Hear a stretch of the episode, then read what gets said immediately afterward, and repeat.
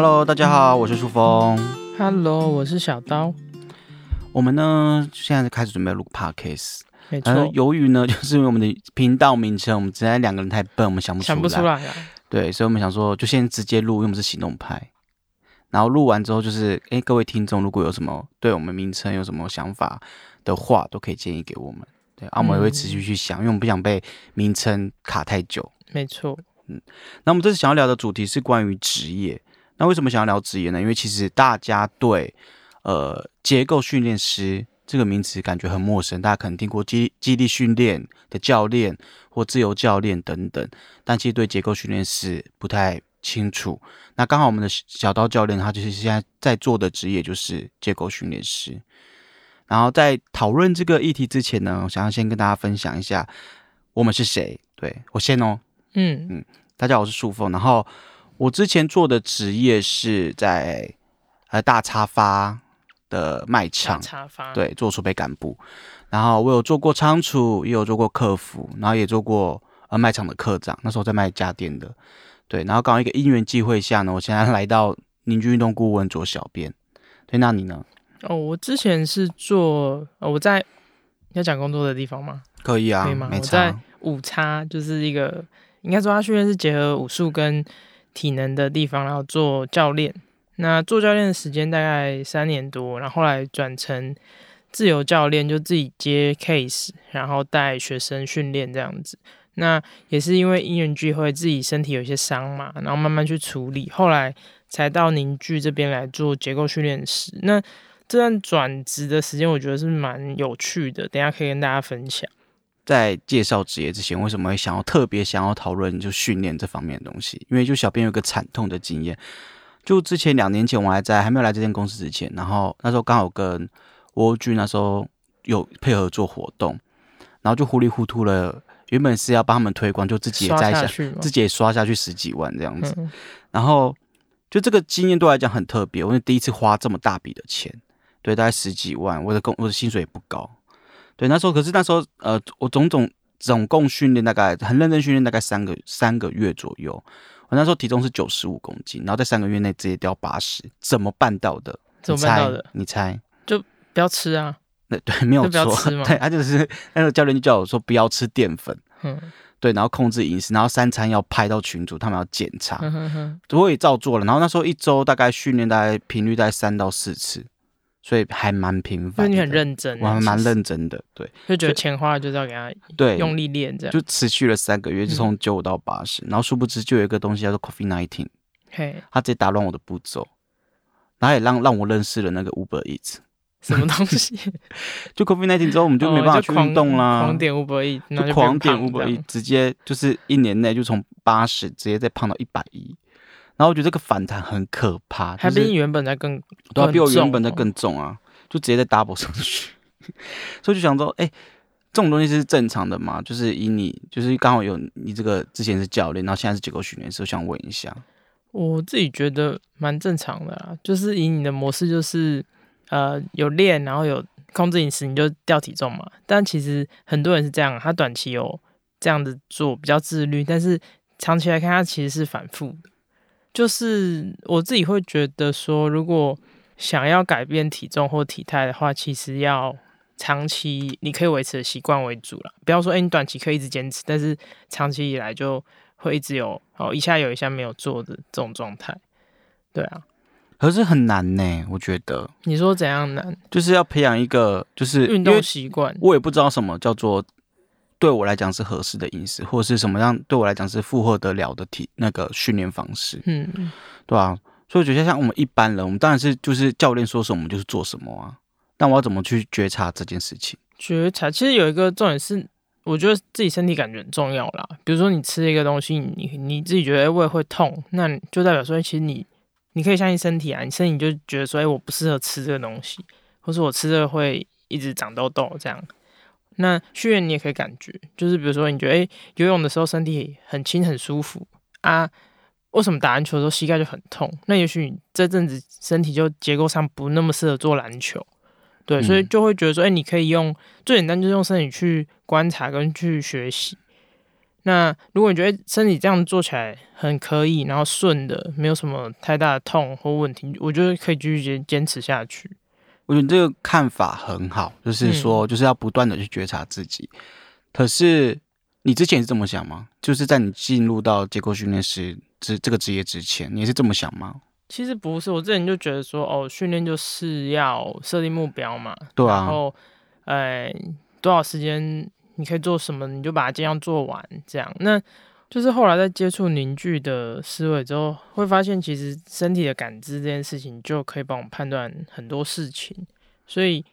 我觉得最简单的方式就是自己去体验，然后去探索了。那我自己现在也是这样做啊，就是可能训练上或是动作上有什么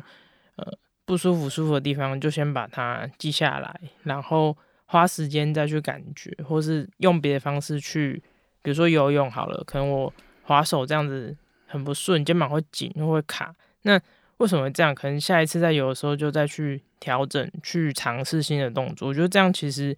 对我来说效率是蛮好。就是我们身体本原本这察觉力其实是很好用的。好，那我想问一下，就是顺着你刚刚讲了，我就是也帮听众询问一下，就是你这个转变，嘿，是你要从肌力训练或是自由教练转到结构训练师有相关联吗？其实有啊，就是我觉得整体都是有关啦。就是为什么会是现在愿意花时间做结构训练师这个工作？其实，诶，结构训练师跟以往的健身或是激励的教学其实落差很大。然后，呃，是也是因为我自己身体可能呃过去有一些可能练过举重或是打球的一些伤，那我一直没有好嘛，嗯，所以。后来接触到结构训练这个东西，我才觉得说，哎，我真的有被改善，然后我也可以用这个技术去帮助学生或者帮助家人，对，所以我觉得整体是有关，因为就我自己觉得有好，我才愿意做啊，不然我自己练都受伤，那我我还带别人练这东西。我觉得这个你刚刚讲的那个分享的东西很好，就是。我自己在做接力训练，就那那两那一年的那个过程，我也常常发现我自己有很多伤，就莫名其妙，就是会痛的。对，就是睡觉，然后腰就起不来，然后腰会突然痛这样子，嗯，或者是我的脖子也都会有卡卡的感觉。那我想问的是，你在激励训练，就是在没有踏入结构式整合训训练师之前，你有这种经验，就是可以把学生，哎，你察觉到，哎，他好像有伤，那你可以把它变到没有那么。不痛或是比较舒服的状态吗？我觉得过去的目标好像就设定在说要让它加重量，或是让它哦这个组数或动作能做完整。那我我好像就不会 focus 在他伤上面。比如说他跟我说他过去有伤，那我就会知道哦，他可能呃腰之前有受伤。那某些动作上我就会再注意一下。可是我没有办法让他不痛，有可能他回去还是跟我说，哎，这个感觉还是一直都在。那我也没有，就是比较细节的去处理。我就是比较像爱跑我的课表，让他有运动，然后让他，比如说他要增肌或他要减脂的目标有在进行。哎，可是那时候我那时候我分享我经验，就是那时候我在反映这些东西的时候，对，其实我的教练是会帮我做放松按摩，按摩放松。我我之前做的事情是，我会先教他们怎么按摩放松，但是关于怎么让他这个伤完全不痛。其实我我是没有直接的做法的哦，就是他可能在课前我们就按摩放松了，课后也会按摩放松，但是就我那时候可能会说哦，你要去看医生，对对对，还是这样，你去你去找物理治疗师，或是你去找一些处理身体的方式，就那时候对我来说就是分的很明确，就是哎，那你就是去看医生呐，那医生说什么？哦医生医生可能跟你说，啊，你不适合做。可能这个蹲的动作你不适合做，那我就会跳开了，我就觉得哦好，那不适合，那我们就换其他的方式，就是一样做下肢的东西，可能做硬举，或是做一些呃比较让他不会有不舒服感觉的动作，这样子，因为像让他退阶啦，嗯，就简化他的动作，让他没有不适。但是关于他那个伤，其实我过去是比较模糊的，就是哦，你到底为什么会有这伤？那这伤我有没有办法？去协助他用动作去处理，或是用真的用我们的手法去处理，其实没有想，那时候是没有想法。那你怎么学习这个技术的？我那时候学习技术，其实我没有想要教这个东西，就一开始没有对于教学这个技巧是没有想法，就是只是觉得哦自己之前锁骨跟肋骨里面有一个伤，就是可能有一阵子在练一些动作过程，加的太重，然后没有注意，然后就有一个很强烈的痛感从肋骨里面跑出来，这样。那我那时候是一直想办法去处理，因为前前一份工作离职嘛，那我就空很大时间出来，我就是想说，那我去推拿看看好了，或是我去呃找一些治疗或是手法处理看看身体好了。那过程中就一直反复，就比如说我今天有去处理，好，那我可能好个。三四天，那可能下礼拜我又要再回去，要再处理，它才会又维持那个三四天舒服的状态。嗯，那我那时候觉得有点怪怪，就是好像这样子一直重复发生也不是办法。嗯，那因为我那个痛感是持续，就感觉它没有减缓，然后也没有新的变化，就觉得好像没什么用这样子。嗯，对，所以后来才去看不同的训练方式，比如说那时候有去接触 FP 的训练。然后有上他们的一些我这边要帮岔题一下，就是你要讲一下 FP 是什么，因为我们听都不知道哦。好哦，就是一个比较非主流的训练系统，然后它的动作啊，或是方向的一些变化，其实我觉得蛮有用的。就是它其实跳脱我们过往在一般肌力训练或是重训里面的那个框架，对，所以我觉得这东西对我想法有很大的帮助。对，然后就接触过 FP 之后，后来有再去。了解一些处理身体的方式，嗯，对，那那时候做很多，真的做推拿做很多，就是一直去给人家压我的肋骨啊、背这个地方，嗯，对。那我觉得这个过程就让我开始知道说，哎，其实身体的变化是可以透过哎自己去运动或者自己去觉察来发现的。就是因为其实这个过程我反复在找可能不同的处理方式嘛，那也同时是我在。寻找说，哎，到底哪个东西适合我，哪个不适合我？所以你后来就找到了。对，我去找中林处理，然后我就觉得，哎，奇怪，其实我刚开始想要了解结构训练这东西，是因为训练，嗯，就是因为我本身过往是做训练的嘛，所以我就会专注在训练上，所以对结构调整跟手法这件事，我是空白，对，就是没有任何想法，我只知道说，哎，可能中林在处理过程，身体会变得很舒服，会想睡觉，嗯，然后我那时候去就觉得这地方。就是很放松，嗯，然后身体也会慢慢变好，然后，嗯，我觉得我的变好不是指完全不痛，它是一个过程，就是慢慢让那个伤去恢复，然后自己在运动上也会开始觉察，我就觉得就是比较像开始，然后，所以你一开始，你一开始只是去处理你自己的身体，对啊，对，对啊，啊，怎么变到你突然变成结构训练师？因为我。处理了一阵子，我真的觉得哎，蛮有收获的，就不止在训练上，然后他在调整。其实因为他动我，我是被动的嘛，就是结构调整，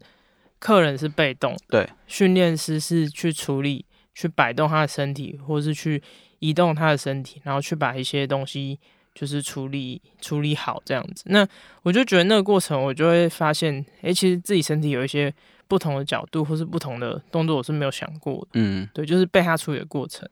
然后为什么会想要做这件事？其实也是因为，就那个过程，我开始自己接 case，自己在外面做自由教练，然后慢慢就发现，其实，嗯，过往的教学就比较像跑课表嘛，就是呃时间多久，然后今天课表什么，怎么做这样。那自己出来带之后，就发现其实学生也有很多各方面的议题，就是。他可能有伤，或是他可能呃某一个动作一直做不好，就比如说我之前有学员打桌球，他打完之后肩膀就会很紧，那我就在想说，到底呃为什么我训练完之后他去打球还是没有变好？对，所以就是加上学员这些问题，然后包括我自己的身体慢慢有一些变化，对，那这些伤就没有那么不舒服。之后我就觉得这东西好像可以学，就是可以去学习，然后可以。把这些东西用在学生身上。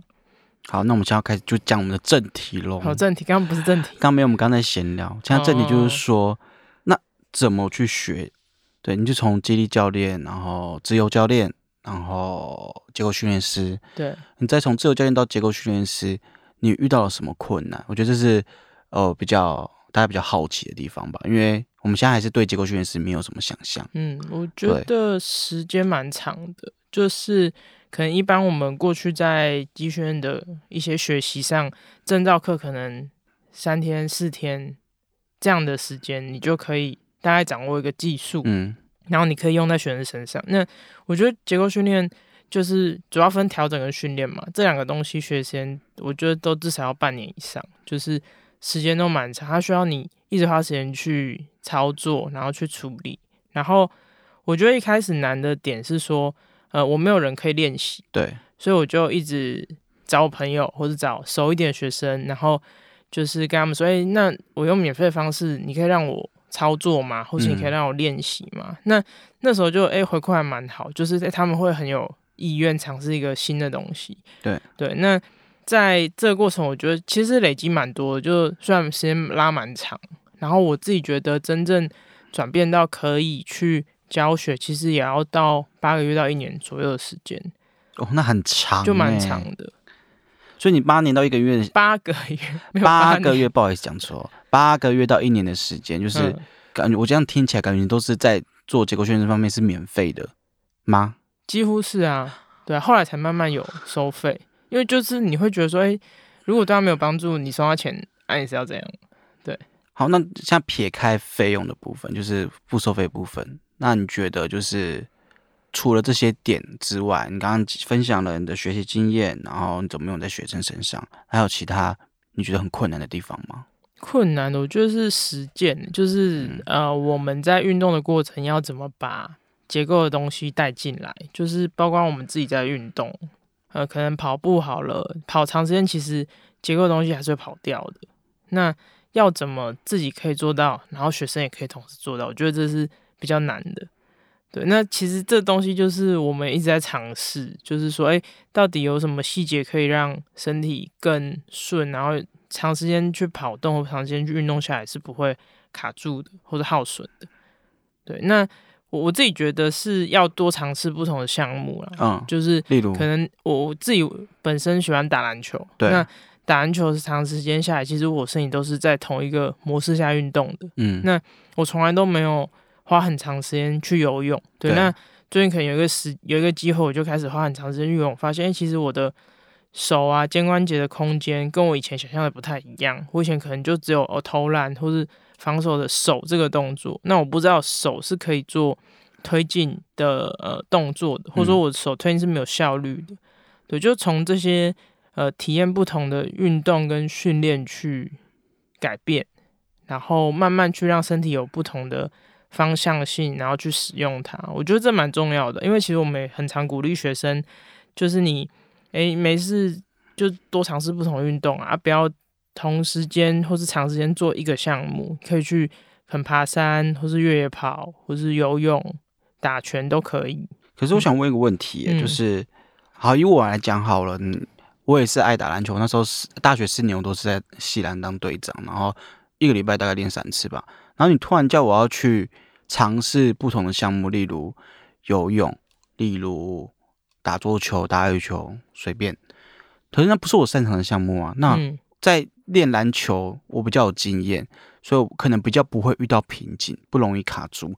那你叫我去试别的项目的时候，那我卡关了怎么办？你说你卡关了怎么办？对啊，在这个项目的技巧里面卡关。其实这样讲就是说，反正学一个新的东西，其实都会有这种起伏嘛。那嗯为什么会叫你们去学？有一个很重要的点是，其实你身体就有点像一台车，嗯。那你可能打篮球就是你会直直往前开，对，那你可能做另外项目就很像，好像你去学甩尾一样，就是你从来没有练过甩尾，你不会知道那感觉是什么，只是想要让你身体去感觉那个空间跟那个用力使用身体的过程。那当你这样子持续练不同的角度方向之后，你的诶这个开车技巧变很好，那你相对身体可以就是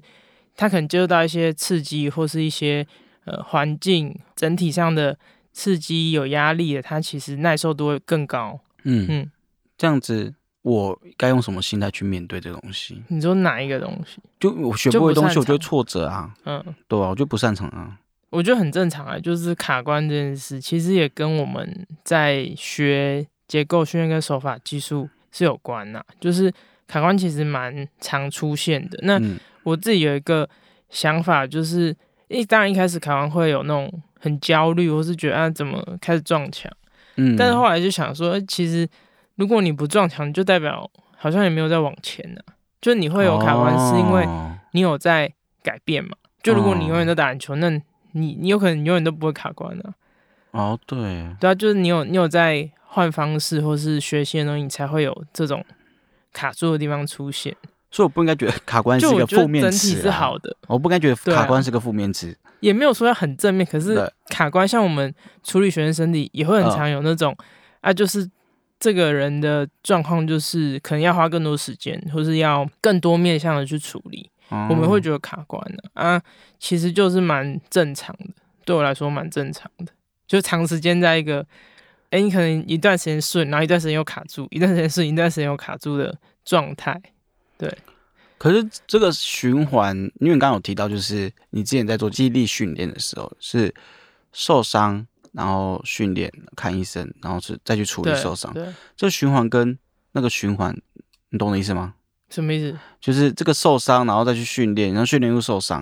然后你跟这个卡关的感觉是一样的吗？我觉得不太一样哎、就是可是我一直在一个循环呢、啊，就是感觉在撞墙、撞墙、撞墙，哦，你说那个时候受伤很不舒服，然后一直没好，对啊，就是现在卡关感觉是有在前进的，只是遇到坎。那过去那个卡关比较像你往前走一步，你可能就会被往后推三步之类的，哦，就会有这种停留在原地的感觉。嗯这样我了解了。所以就是最主要还是在自己的觉察啦，你要知道你自己在往什么方向去前进。对，对啊，就是你试的东西，你也知道要知道是为什么嘛。嗯，不能就是无头苍蝇随便乱试。那这样听起来真的是蛮特别的一个职业，因为就以前基地训练比较像是针对课表，然后去下指令。可是我这样听起来，你在做结构训练师的时候，你会比较关心学生的生活跟日常的点滴吗？对啊，对啊，其实像我们花的时间很长了，就是可能一个人进来，我们、我们过往是 表定两个小时，但是现在越花越长，我们现在表定可能两个半到三小时都有可能，就在同一个学生身上。那当然进来会先观察他的整体的状况，就有没有睡好啊，情绪、心情怎么样，就这些细节其实其实对生意来说都蛮重要的，所以我们会一直重复去观察这些东西。说真的，到底对结构有什么具体影响？其实没有那么明确，只是我们知道说，哎，这个就心理的状态，嗯或是心智的状态，会对他整体的，包括动作、运动表现有一些变化。对，观察长时间会觉得，哎，是有变化的。可以举一个实际的例子吗？就是可能学生有跟你反馈什么，他觉得，哎、来这边跟去一般基地训练有什么不一样？我昨天有跟学生聊，他嗯就是说，他觉得，因为他是跟我很久，他从那时候我刚刚出来做，就在我这边训练这样子。那他有跟我说，他觉得这变化，他自己觉得是跟教练越来越接近，嗯，就是过去可能就呃就是来上课，嗯他上课下课完就下课了。那现在的感觉会比较像是，哎、可能教练也顾得到他的心境，或是他在呃打球、打桌球上面有没有一些卡关的点，或是困难的点。那针对这个点，我们要怎么讨论去处理？嗯，然后或是说，哎、去改善什么细节？那我觉得这东西是蛮好的，就是其实不是只是教学生，那那另外一个方向也是去知道说，哎、他真的需要什么。就因为很多人不会跟你讲，他真的心里在想什么，你这样讲，其实我蛮有感触的，因为？就是我之前 训练跟人花钱花大笔钱去训练的时候，我就真的觉得我跟教练没有连接。对，我不知道他的生活是怎样。但我觉得是要挖、欸就是